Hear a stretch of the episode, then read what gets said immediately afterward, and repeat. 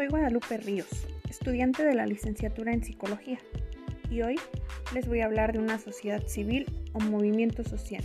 Pero antes, quiero explicarles qué es un movimiento social y cómo funciona. Los movimientos sociales son grupos de base organizados en torno a la defensa o promoción de una causa, que de manera coordinada, planificada y sostenida en el tiempo pretenden un cambio social. Los movimientos sociales se articulan en torno a dos claves fundamentales, la percepción de una identidad compartida entre sus miembros y la organización sistemática con proyección de futuro.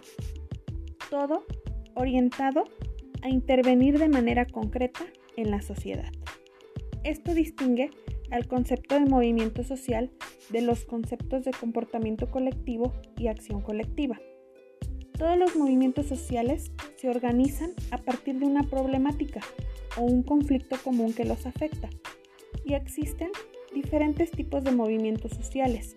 Estos tipos se basan en sus estrategias, desarrollo histórico, objetivos de cambio, según la problemática y las necesidades sociales para hacer un cambio. El movimiento social del cual voy a hacer énfasis es el Movimiento por la Paz con Justicia y Dignidad, por sus siglas MPJD. Este movimiento surgió en el 2010 a raíz del asesinato de seis personas y del hijo de Javier Sicilia, un poeta mexicano.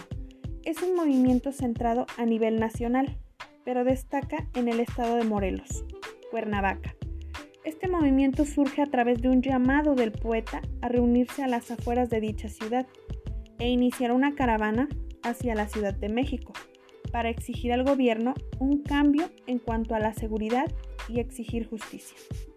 Fue una caminata que duró varios días y aunque tuvo poco seguimiento en los medios, los testimonios de las víctimas fueron que a esta lucha se le fueron sumando en el trayecto y que levantaron la voz para narrar por primera vez su caso. Tuvieron tanto impacto en la opinión pública que al llegar al zócalo de la Ciudad de México, una multitud de personas ya la esperaba. Después de esta manifestación inicial del movimiento, se realizó una nueva caravana hacia el sur, otra hacia el norte y la última a los Estados Unidos. En todas se dio la palabra a las víctimas, que fueron atendidas por un número cada vez mayor de personas, en la medida en que los medios se vieron forzados a dar cada vez mayor cavidad a este movimiento. Este movimiento se distingue de las movilizaciones anteriores de varias formas, por su autenticidad y valor ético, su significado y su capacidad de perdurar.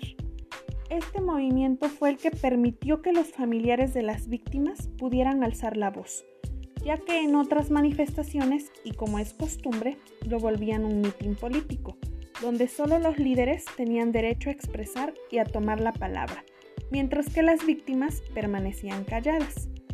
Este movimiento provocó la toma de conciencia sobre los efectos perversos de la guerra contra las drogas, en términos de la explosión de la violencia las víctimas colaterales y los abusos contra los derechos humanos por parte del ejército y la policía. La autenticidad del movimiento despertó la empatía de la opinión pública y tal vez temporalmente, también la de algunos actores políticos. Ante el auge de tanta violencia vivida en el país, este movimiento exigió justicia y en la actualidad exigen las garantías mínimas de protección que debe de garantizar cualquier Estado.